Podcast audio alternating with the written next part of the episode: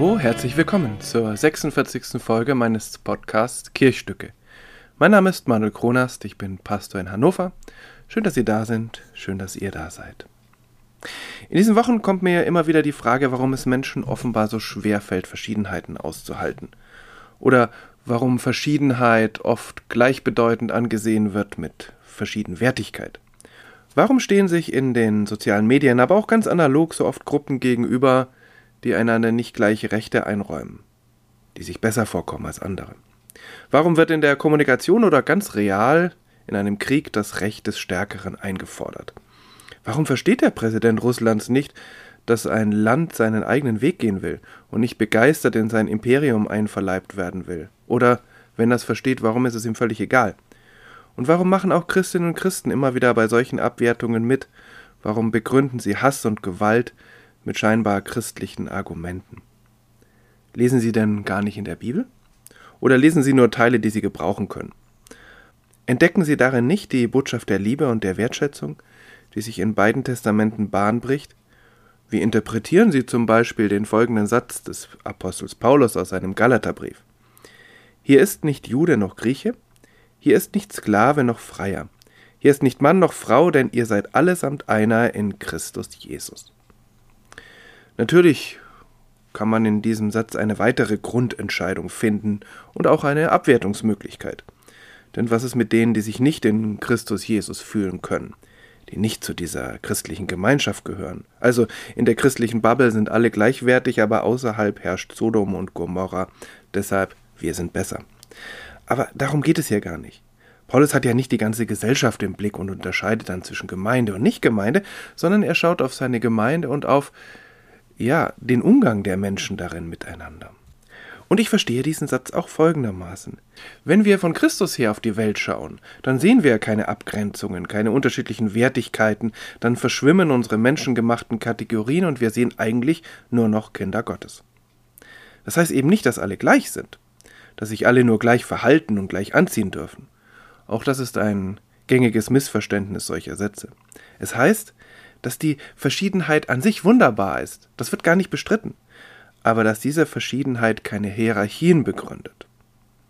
Es beschämt mich wirklich sehr, dass gerade christliche Gemeinschaften immer wieder in Uniformität, Abgrenzung und Lieblosigkeit gefangen wurden und werden. Und dass wir, wir Christinnen und Christen, uns immer wieder von der Gesellschaft daran erinnern lassen mussten, was denn eigentlich zum Kern unseres Glaubens gehört. Eine dieser Erinnerungen war für mich in den letzten Wochen ein Buch nämlich das Buch von T.J. Clune, Mr. Parnassus Heim für magisch Begabte. Ich habe es auf Englisch gelesen, aber ich hoffe, dass die deutsche Übersetzung das Wunderbare dieses Buches gut wiedergibt. Und natürlich auch seinen Humor. Dieses Buch ist ganz sicher kein christliches Buch. Kirche kommt nur in den Kindheitserinnerungen der Hauptfigur vor. Linus Baker musste als Kind Gottesdienste besuchen, er mochte daran nur die Melodien der Choräle, alles andere erschien ihm unlogisch, und sobald er konnte, widersetzte er sich seiner Mutter, die ihn jeden Sonntag dorthin schleppte. Mr. Panassesheim für magisch Begabte taucht also nicht in diesem Podcast auf, weil es explizit christliche Themen behandelt, sondern weil es, äh, wie ich finde, sehr treffend diesen Vers des Paulus aus dem Galaterbrief illustriert. Die Hauptfigur des Romans ist wie gesagt Linus Baker. Linus arbeitet als eine Art Sozialarbeiter beim Jugendamt. Ein Jugendamt, das sehr an Kafka oder auch an George Orwell erinnert. Düster, bürokratisch durchhierarchisiert. Die Kinder, die in diese Maschinerie geraten, können einem eigentlich nur leid tun. Sie haben aber Glück, wenn sie es mit Linus zu tun bekommen. Er ist zwar felsenfest davon überzeugt, dass Regeln strikt befolgt werden müssen. Das Regelwerk des Amtes liest er häufig zur Erbauung vor dem Schlafengehen. Mindestens genauso groß wie diese Überzeugung ist bei ihm aber eine andere. Die Kinder stehen im Mittelpunkt, sind das Wichtigste. Leines hat es allerdings auch mit sehr besonderen Kindern zu tun, wie der deutsche Buchtitel schon verrät. Es sind magisch begabte Kinder, genauer magisch begabte Waisenkinder.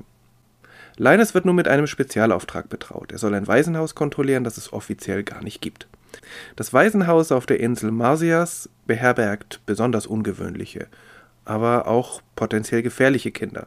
Oder auch nur Kinder, die besonders anders sind und die von der normalen Welt, in der alles geordnet abläuft, ferngehalten werden sollen. Die Bewohner des Dorfes auf dem Festland werden bezahlt dafür, dass sie den Mund halten, aber das hält sie nicht davon ab, feindselig gegenüber den, wie sie es sagen, Monstern auf der Insel zu sein.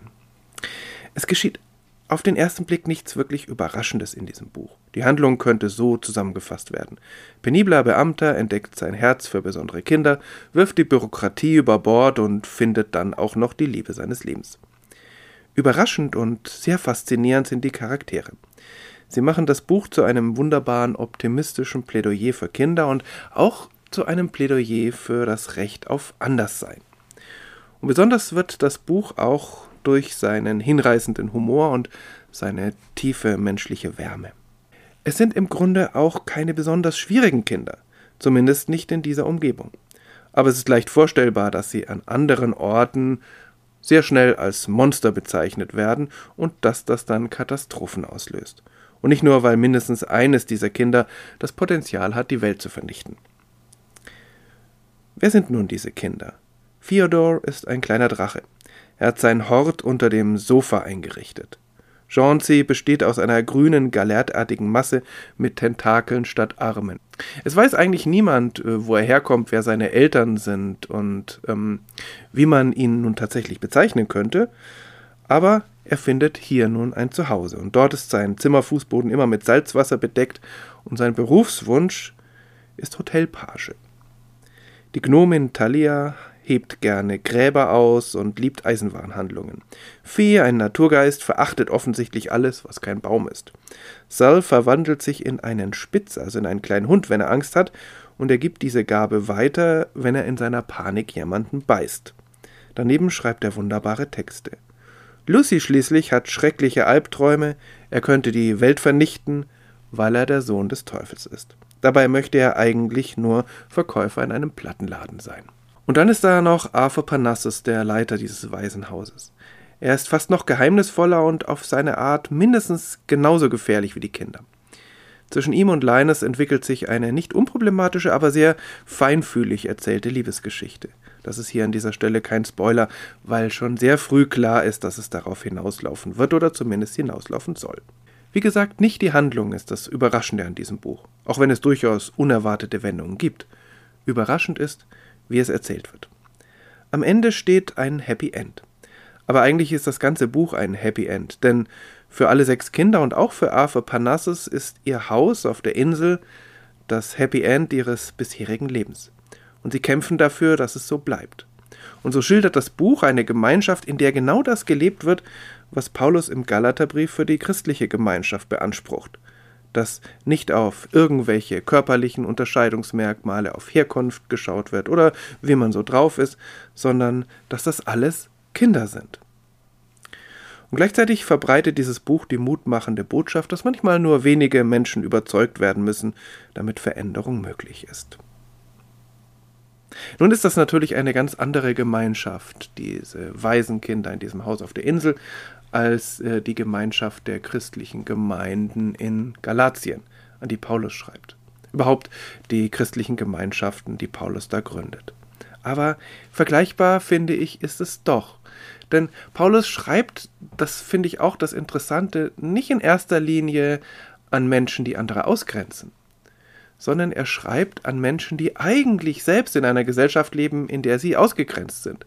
Das Christentum ist damals ganz besonders eine Unterschichtenreligion gewesen. Es haben sich Menschen angezogen gefühlt, die anderswo gescheitert sind, die keinen Platz hatten in der Gesellschaft, die durch das Raster fielen, die zu arm waren oder anders waren, die ähm, Prostituierte waren oder Sklavinnen und Sklaven.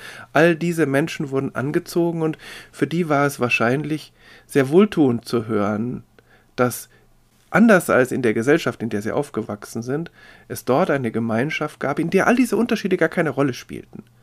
Und vielleicht auch eine leise Mahnung, dass sie nun nicht selbst anfangen sollten, Unterschiede innerhalb ihrer Gemeinschaft zu machen, sondern sich an dem orientierten, was eben Paulus ihnen in diesem Brief schreibt, dass in Christus Jesus, von Christus her gesehen, es all diese Unterschiede gar nicht gibt. In seinem nächsten Buch behandelt T.J. Klune das Thema Tod. Ich habe es gerade begonnen zu lesen und bin sehr gespannt, gerade in der Osterzeit. So viel nun für diese Folge. Schön, dass Sie dabei waren, dass ihr dabei wart. bis vielleicht hoffentlich zum nächsten Mal. Bleiben Sie, bleibt auf jeden Fall behütet und gesegnet.